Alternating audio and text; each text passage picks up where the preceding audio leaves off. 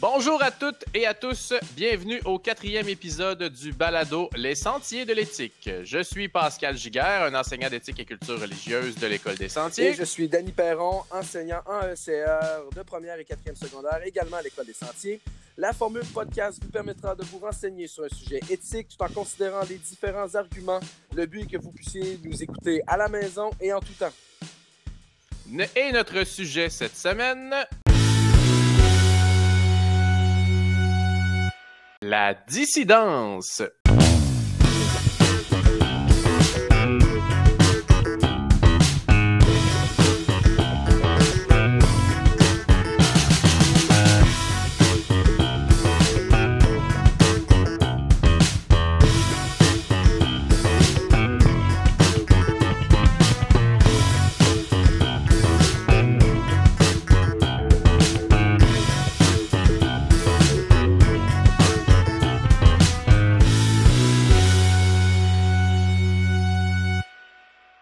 À Minneapolis, aux États-Unis, un Afro-Américain, George Floyd, est mort asphyxié sur le genou d'un policier blanc, Derek Chauvin, le 25 mai 2020. Cette vidéo a été filmée et partagée à travers le monde, soulevant la colère de la communauté noire dans plusieurs grandes villes à travers le pays et même à Montréal. Durant ces manifestations, des saccages et plusieurs confrontations avec la police a eu lieu, d'où la réaction de Donald Trump de proposer d'utiliser l'armée afin de rétablir l'ordre. Effectivement, et dans le combat pour la justice sociale, la dissidence ou la désobéissance civile peut-elle être acceptable? C'est la question qu'on va discuter. Donc, le hasard a voulu que Danny défende la pour, la position pour, donc, euh, et moi, je défendrai la position contre la dissidence. Nous terminerons le podcast avec une plénière où nous discuterons sur le cas de George Floyd, euh, la mort qui a littéralement enflammé l'Amérique à la fin du mois de mai 2020, avec un invité, un élève cette fois-ci, Charles-Anthony Daigle. C'est parti!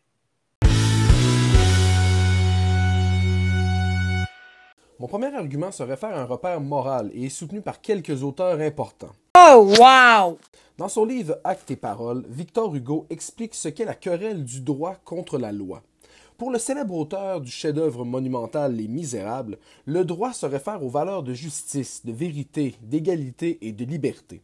Ce sont des idéaux absolus que l'humain porte en lui dès sa naissance et qui se reflètent dans sa conscience. La loi, elle, tend vers le droit, mais elle est imparfaite puisqu'elle n'est pas née avec l'homme, mais bien construite par celui-ci avec tous les préjugés, les incohérences et les inégalités enracinées dans l'histoire des peuples. Pour Victor Hugo, la querelle entre le droit et la loi s'estompe par le progrès qui demande de confronter la loi pour mieux la rapprocher du droit. La solution qu'offre l'auteur est d'utiliser notre liberté de conscience pour confronter les lois injustes et se rapprocher ainsi du droit. Les majorités n'ont pas à décider de ce qui est bien ou mal. Votre conscience le fait. Confronter les lois injustes pour atteindre le droit, c'est ce qu'on appelle la désobéissance civile. Mais quels sont ces droits fondamentaux et de quoi découlent-ils? Comme pour Victor Hugo, Thomas Paine, célèbre pamphlétiste anglais de la Révolution américaine, associe directement les droits fondamentaux de l'homme à la vie. Bien que cela semble obscur, la logique est fort simple. Puisque la vie d'un être humain à la naissance ne peut être de fait supérieur à une autre vie, chaque personne a des droits qui assurent sa position d'égalité.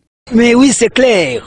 Ces droits nous permettent d'agir pour notre bien-être intellectuel et physique, par exemple pour notre sécurité ou pour assurer notre protection, et également pour atteindre notre propre bonheur. Dans son livre Les droits de l'homme, Thomas Paine renvoie les lois des gouvernements à l'image imparfaite des droits naturels. Cependant, la logique de Paine ne permet pas aux citoyens d'un État démocratique de ne pas respecter les lois. Selon lui, les lois doivent être respectées et si elles sont injustes, elles doivent être argumentées dans le but de les améliorer, mais tout citoyen doit obéir à la loi. Qu'est-ce que tu me racontes là? Comment penser que les droits des minorités seront respectés dans un système où les membres de la majorité écrivent les lois? La réponse venant de l'écrivain américain Henry David Thoreau. Un citoyen peut ne pas respecter une loi et suivre sa conscience s'il juge qu'elle est injuste, qu'elle va à l'encontre des convictions personnelles ou qu'elle va à l'encontre des droits fondamentaux. Dans son traité sur la désobéissance civile, il écrit La soumission aux lois iniques peut constituer un crime. La désobéissance devient alors un devoir envers soi-même en même temps qu'un devoir civique. Selon lui, trois caractéristiques doivent être prises en compte. Le dissident doit s'afficher publiquement et non le faire secrètement. Le dissident doit être pacifique et utiliser des moyens non violents. Le dissident doit être prêt à accepter les conséquences de sa désobéissance, comme la prison ou les amendes, par exemple. Je citerai une phrase de Thoreau qui résume à elle seule le bien fondé de la désobéissance civile. Je pense que nous devons d'abord être des hommes et ensuite des sujets. Le respect de la loi vient après celui du droit. Je conclurai par cette citation du philosophe Albert Jacquard. Ne pas obéir, y compris aux lois, est parfois un devoir, mais ce devoir de désobéissance s'accompagne du devoir d'agir pour soutenir un changement des règles, et cette action doit être menée en respectant le devoir qui domine tous les autres, la non-violence. C'était intelligent, non? Oui, très intelligent.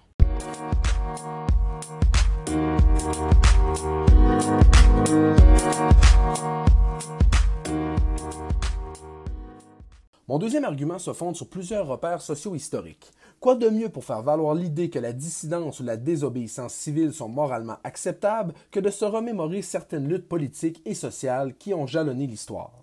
Round 1. Fight! Les luttes pour la décolonisation.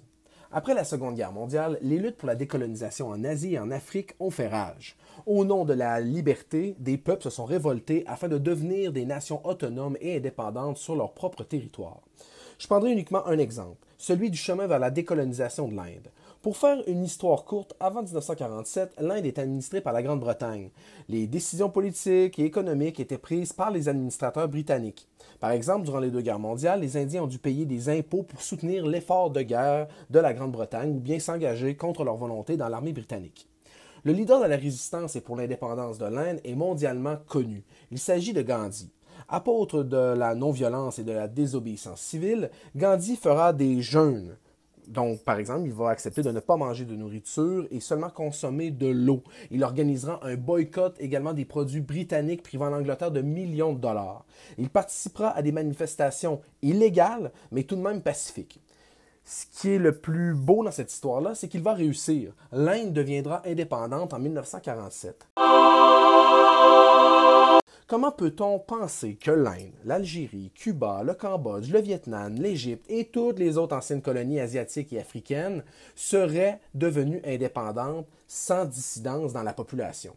Certaines dissidences se sont exercées dans la violence, d'autres, comme celle de Gandhi, s'est exercée par la désobéissance civile, puisque, pour reprendre ces mots, une liberté obtenue par des moyens malhonnêtes ou par le sang des autres n'est pas la liberté. Mais il faut tout de même retenir que sans dissidence, point de liberté. Round 2. Fight! Le droit des femmes. Dans l'histoire de l'humanité, les femmes ont dû se battre pour obtenir la reconnaissance de leurs droits et cette lutte se perdure présentement. Au nom du principe de la loi et l'ordre, pouvait-on vraiment demander aux femmes québécoises de cautionner directement le fait de rester mineures devant la loi ou de ne pas avoir accès au droit de vote? Ceux qui sont contre? Non. Qui c'est qui dit toujours ça, donc? Ben, c'est lui. Cassez la gueule, les gars. La dissidence, les manifestations ont permis d'obtenir cette reconnaissance des droits. Je donnerai un autre exemple, celui des Femmes. Ce mouvement audacieux qui s'est fait connaître notamment par le fait que les activistes manifestent seins nus au sein de l'organisation, ces femmes brisent la loi en exhibant leur corps pour lutter contre l'exploitation sexuelle, le patriarcat, la corruption et pour faire progresser la cause des femmes et le droit à l'équité et à la dignité. Il faut tout de même retenir encore une fois que sans dissidence, point d'égalité. Final round. Fight! Les droits civiques aux États-Unis. Comment passer sous silence le mouvement contre la ségrégation aux États-Unis? Dans les années 60 et 70, la population afro-américaine de certains États ne pouvait pas s'asseoir sur les mêmes bancs de parc que les Blancs, aller aux mêmes écoles que les Blancs, uriner dans les mêmes toilettes que les Blancs ou boire aux mêmes abreuvoirs que les Blancs. Tout cela était soutenu et reconnu par la loi. Il aura fallu l'appel à la désobéissance civile, par exemple en organisant des manifestations, souvent illégales, ou en s'asseyant dans des places réservées aux Blancs dans les autobus et dans les restaurants. En enfreignant délibérément la loi, et parfois après plusieurs séjours en prison, ces activistes ont pu faire changer ces lois injustes et racistes. Peut-on penser que sans le mouvement de désobéissance civile soutenu par le non moins célèbre Martin Luther King, le mouvement pour la reconnaissance des droits civiques aurait progressé aussi rapidement par l'adoption des lois qui permettent aux Afro-Américains de voter dès 1965 et qui mettent fin à la ségrégation dès 1968? Il faut tout de même retenir, encore une fois, que sans dissidence, point de justice. Finish him! Il est certain que la désobéissance civile ou la dissidence n'a pas réglé tous les problèmes et que le racisme, la misogynie et l'oppression politique existent encore aujourd'hui. Mais c'est grâce à la dissidence si ces mouvements ont pu changer les lois pour s'approcher du droit. Victor Hugo savait de quoi il parlait. Vous pouvez me remercier maintenant. Ou plus tard, c'est comme vous voulez.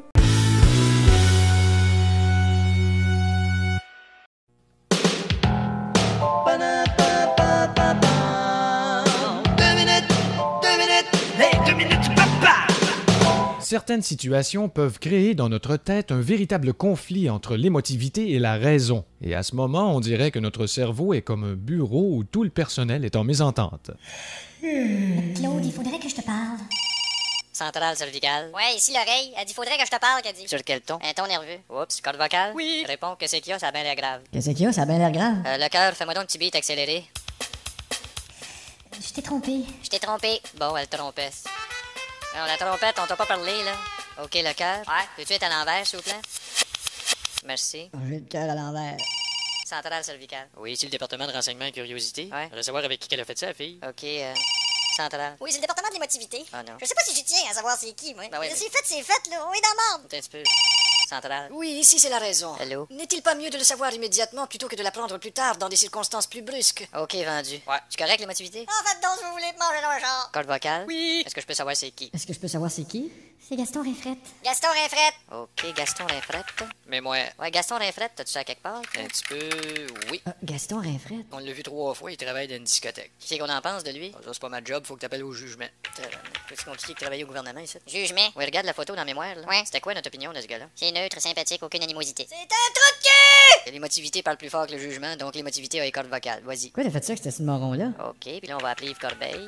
Oh, je gorge, OK, t'es où, Yves? Je suis dans la gorge, là. T'es dans la gorge, mais sors-moi donc une boule de la quotidienne. Ok, alors ça, madame, on a le 6 avec la petite barre en dessous. Je sais que tu vas pas bien. Ouais, là, j'ai une boule dans la gorge, là. OK, André puis Aline, où est-ce qu'ils sont, là? Hein? Euh, je vois pas André ni Aline, là. Ils sont montés au cerveau. Qu'est-ce que t'as, là? Tu m'inquiètes. Je sens une montée d'adrénaline. OK, système nerveux maintenant. Passe-moi le micro des cordes vocales. Je vais y parler, moi, à cette Ça sera pas long, l'émotivité, là. Attendez, ne nous emportons pas. Hein, écoute la raison, là. Donne-moi ce micro-là. Bon. Un, deux, un, deux. Donne-moi ça. Lâche-moi. Ben, dis quelque chose. Un, deux, un, deux, de moi ça lâche-moi, pif, paf, pif. Ça veut dire quoi, ça? Vous venez d'entendre un des sketchs les plus célèbres de François Pérusse, dans lequel on illustre le combat entre l'émotivité et la raison. C'est exactement pourquoi la désobéissance civile ne peut être la solution, car l'être humain vit souvent ce déchirement intérieur. Que faire? Me laisser guider par mes émotions ou agir selon la raison de façon réfléchie? Mon argument est basé sur un repère moral car il fait référence aux valeurs et aux choix personnels des individus. Parce que l'être humain agit parfois sous le coup de l'émotion, la désobéissance civile est inacceptable. Nous sommes des êtres pourvus d'émotions et celles-ci nous font parfois perdre la raison.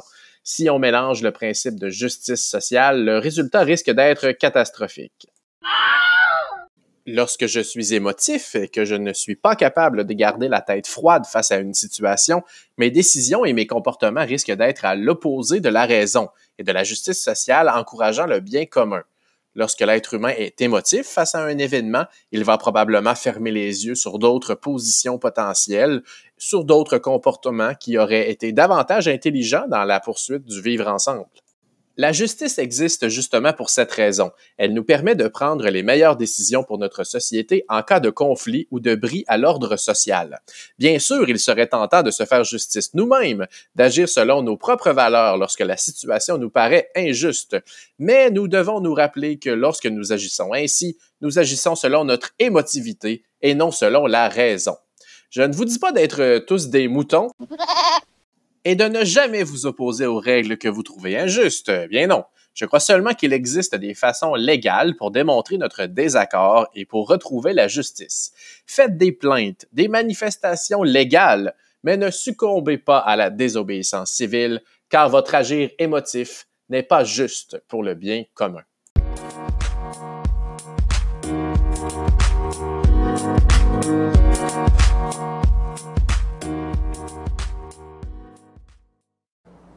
Tu m'as jugé Tu as tué des non-coupables. Pour prendre le pouvoir Tu as causé un massacre. J'ai lancé une révolution Tu as trahi la loi La loi Si tous les êtres humains agissent selon la désobéissance civile lorsque la loi est, à leurs yeux, injuste, nous nous retrouverons dans une société où régnera l'anarchie. C'est ce qui constitue mon deuxième argument, qui est de repère social. La désobéissance civile peut mener à l'anarchie. Peut-être que certains verront ici une fausse causalité. Je tenterai de vous prouver l'inverse. Débutons par la définition de l'anarchie.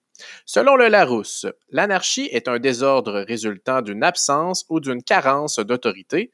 On parle également d'une confusion due à l'absence de règles ou d'ordre précis. N'est-il pas justement ce qui se passe lorsqu'on agit selon la désobéissance civile? On agit à notre tête parce qu'on considère une règle injuste. C'est très égoïste quand on y pense.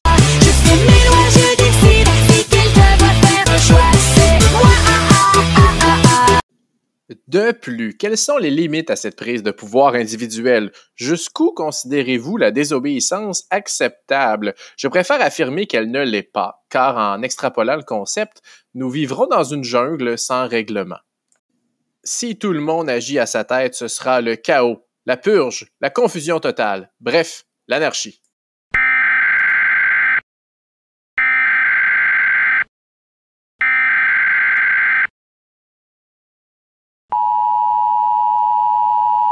Ceci n'est pas un test. Ici votre système d'urgence intégré vous annonçant le début de la purge annuelle légalisée par le gouvernement américain. L'usage des armes de classe 4 et moins est permis pendant toute la durée de l'événement. Toutes les autres armes sont formellement interdites. Tous les membres du gouvernement bénéficient d'une immunité totale et ne doivent pas être visés. Quand vous entendrez la sirène, tous les crimes, incluant les meurtres, seront autorisés pendant 12 heures consécutives. Les services de police, d'incendie et d'urgence médicale seront suspendus jusqu'à 7 heures demain matin, quand la purge sera levée. Que Dieu bénisse les nouveaux pères fondateurs et l'Amérique, une nation ressuscitée. Que Dieu soit avec vous. Est-ce vraiment ce que vous souhaitez comme société? Une société comme dans le film La Purge, où il n'y a plus aucune règle? Pas moi. Je préfère une société où règne l'ordre. Même si certains règlements ne me font pas plaisir, ils font partie d'un tout qui permet à la société de fonctionner correctement. En résumé, je crois que la désobéissance civile n'est pas acceptable car elle nous rapproche de l'absence de règles et nous mène vers le chaos social, bref, vers l'anarchie.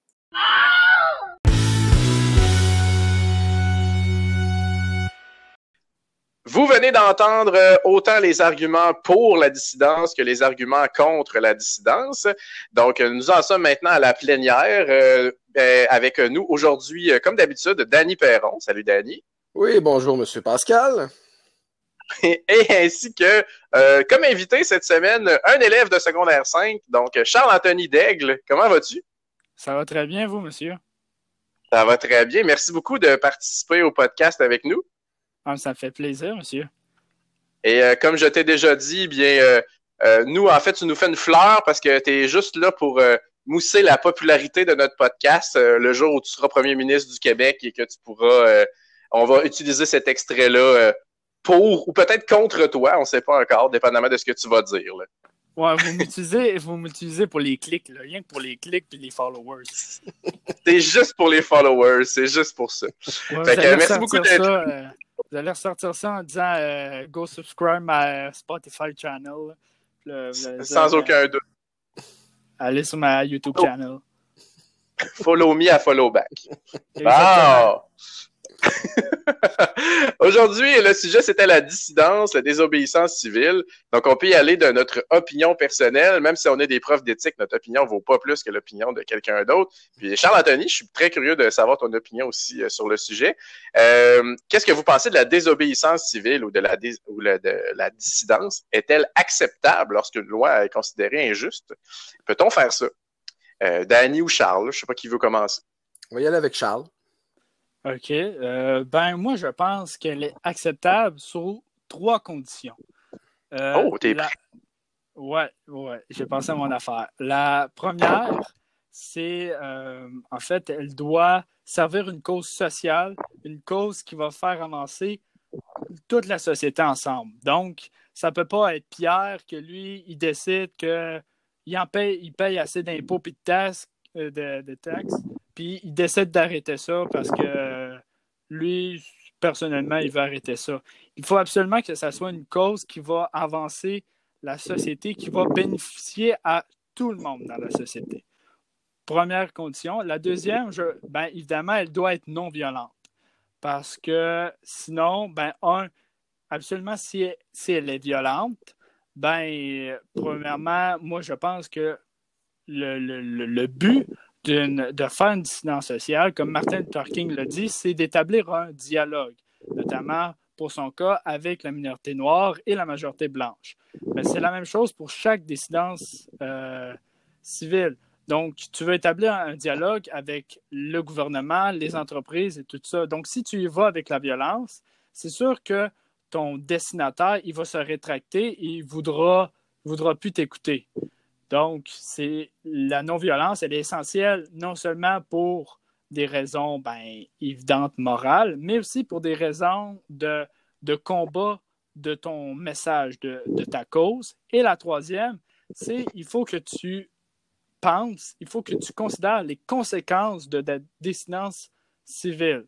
Donc, par exemple, euh, je, je, pense, mettons, en Europe, il y a des mouvements euh, euh, environnementalistes extrêmes, radicaux, qu'on peut, comme on peut qualifier, que, lui, que eux, ils décident de tous se pointer, mettons, à une usine d'abattoir et d'empêcher les ouvriers d'aller dans les usines.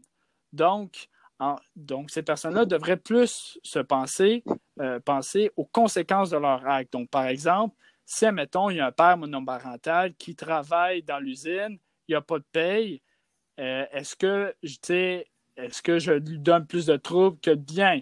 Est-ce que ça va vraiment porter mon message si j'empêche le monde d'avoir un salaire, euh, de, nourrir leur famille ou, euh, ou simplement est-ce que mes répercussions vont faire plus de mal que de bien? Moi, je pense que c'est les trois conditions qui sont fondamentales pour qu'une dissidence civile soit moralement ou socialement acceptée et de celles qu'elles ne le sont pas.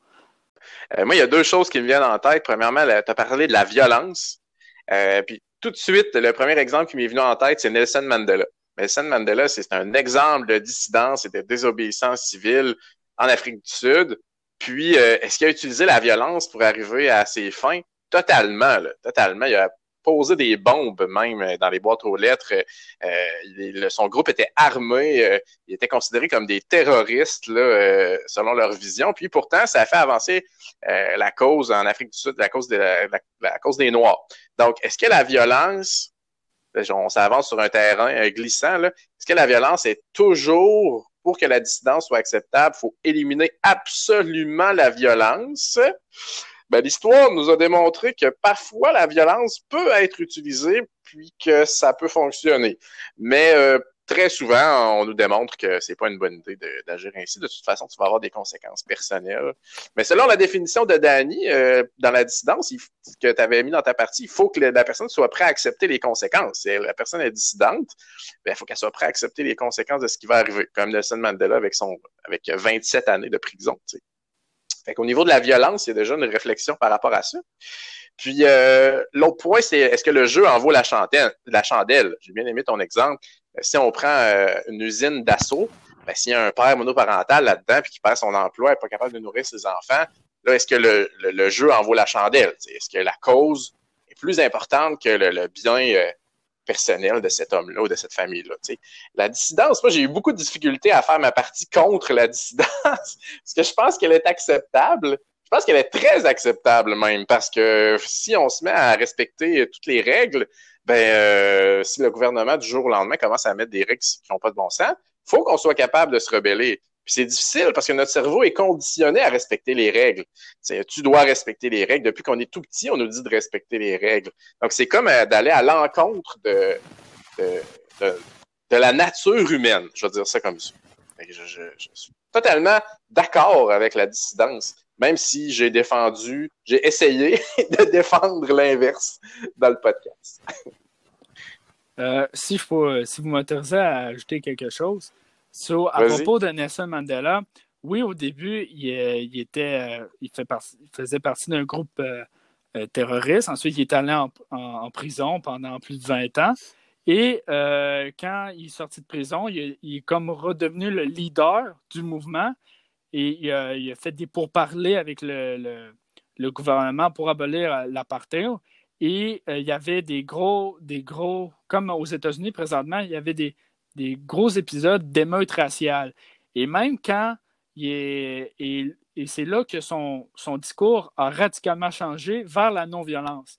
Même quand il y était, il a même fait un, comme un, un- j'ai rien que le mot anglais, là, un address to the nation. là, un- Ouais. un- Discours, maintenant, discours à la nation. Un discours à la nation euh, euh, ou à la communauté euh, af- euh, sud-africaine qui condamnait justement la violence, disant que ça ne faisait pas avancer les droits et que la meilleure façon de changer les choses, c'est de voter. Et, euh, Ah, ça, c'est clair. et euh, aussi, euh, tu sais, moi, je, M. Perron, il y avait dans son argumentaire, il avait dit qu'il fallait penser, au- il fallait que les manifestants acceptent les conséquences sur eux. Mais moi, je, je rajoute une, une notion, il faut que les manifestants a- acceptent les, con- les conséquences sur les autres aussi.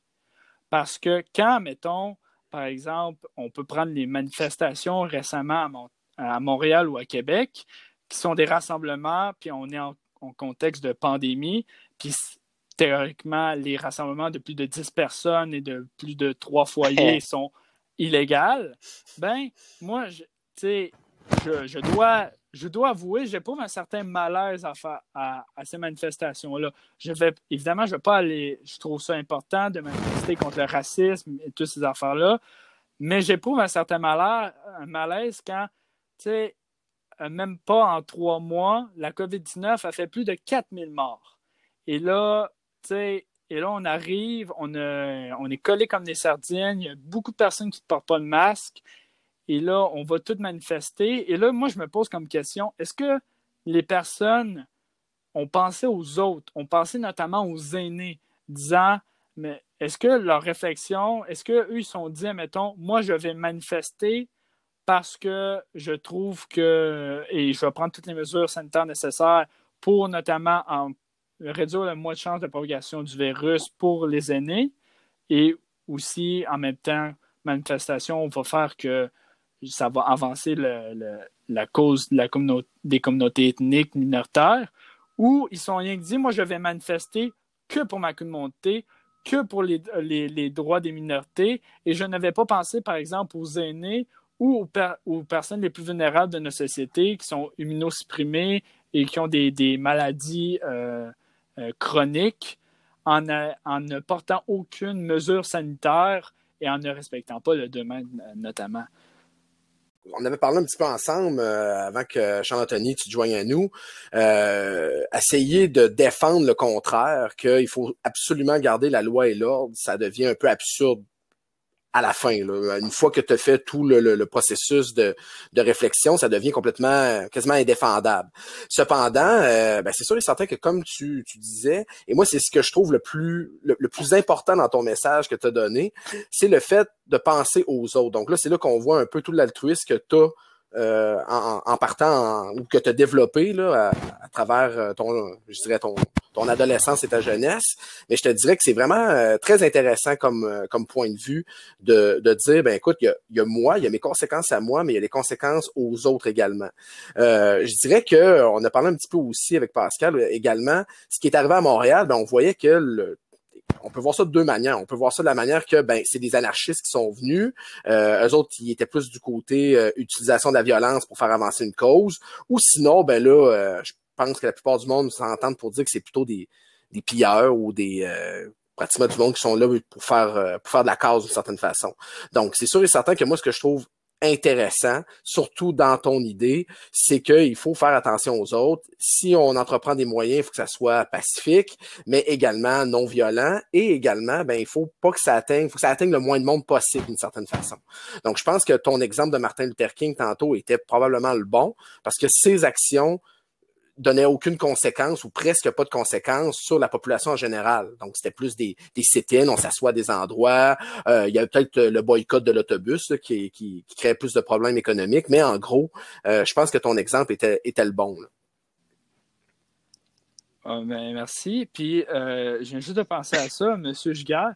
J'ai trouvé quand même assez. Euh, euh, euh, ben, j'ai pas, j'ai pas eu le temps d'écouter complètement votre, euh, votre argumentation, mais j'ai trouvé intéressant que vous ne parliez pas, je ne sais pas si vous l'avez fait, mais vous ne parliez pas des, dissidences euh, qui n'ont pas fait avancer les choses et qui ont même fait regresser les choses ou qui ne changent pas les choses. Comme par exemple, euh, ben, si on prend, mettons, au Québec, ben, euh, la, la, fameuse révolte des patriotes, ça n'a ça leur rien changé pour le droit des francophones à cette époque-là, même que ça a fait reculer les droits des francophones, puisque Lord Durham a euh, fortement con conseillé euh, à la couronne britannique de renforcer les, euh, dispositions d'acculturation et d'assimilation envers les, les, peuples francophones. Mais aussi, on peut, on peut voir aussi qu'à certains endroits, notamment en Catalogne, notamment les dernières manifestations de Black Lives Matter, aux États-Unis dans les, les, euh, années passées, et aussi, par exemple, euh, plus récemment, les manifestations au Chili. Ces manifestations-là ont été, évidemment, il y avait beaucoup de dissidence euh, civile, mais en tant que tel, ça n'a rien changé. Et la meilleure, la meilleure chose euh, la meilleure affaire à faire pour changer les choses, c'est peut-être c'est peut-être utiliser justement le système pour servir sa cause, notamment en allant voter ou en signant des pétitions ou en, allant dans les commissions euh, euh, les, commissions parlementaires. Parce que si nous disons, moi, je vais manifester pour exprimer mon désaccord, oui, c'est une bonne chose. Mais si je ne fais que manifester mon désaccord, il, n'assure pas que mon, mon, désaccord soit justement entendu par les élites ou par les, euh, les dirigeants. Ben, mon risque que j'ai pris, les conséquences que j'ai acceptées, les conséquences que les autres ont subies et que moi j'ai subies n'auront servi à rien si je n'assure pas que mon message passe, notamment pour les, les têtes dirigeantes, mais aussi au sein de la, mettons, de la majorité de la population, parce qu'on parle présentement beaucoup des, minorités. Mais si les minorités ne, réussissent pas à sensibiliser, par exemple, la majorité blanche, il y a très peu de chances que, les choses changent. Parce que, par exemple, on, on, à Montréal, on manifeste, on dit qu'il y a du, il y a du racisme systémique, par exemple, toutes ces affaires-là.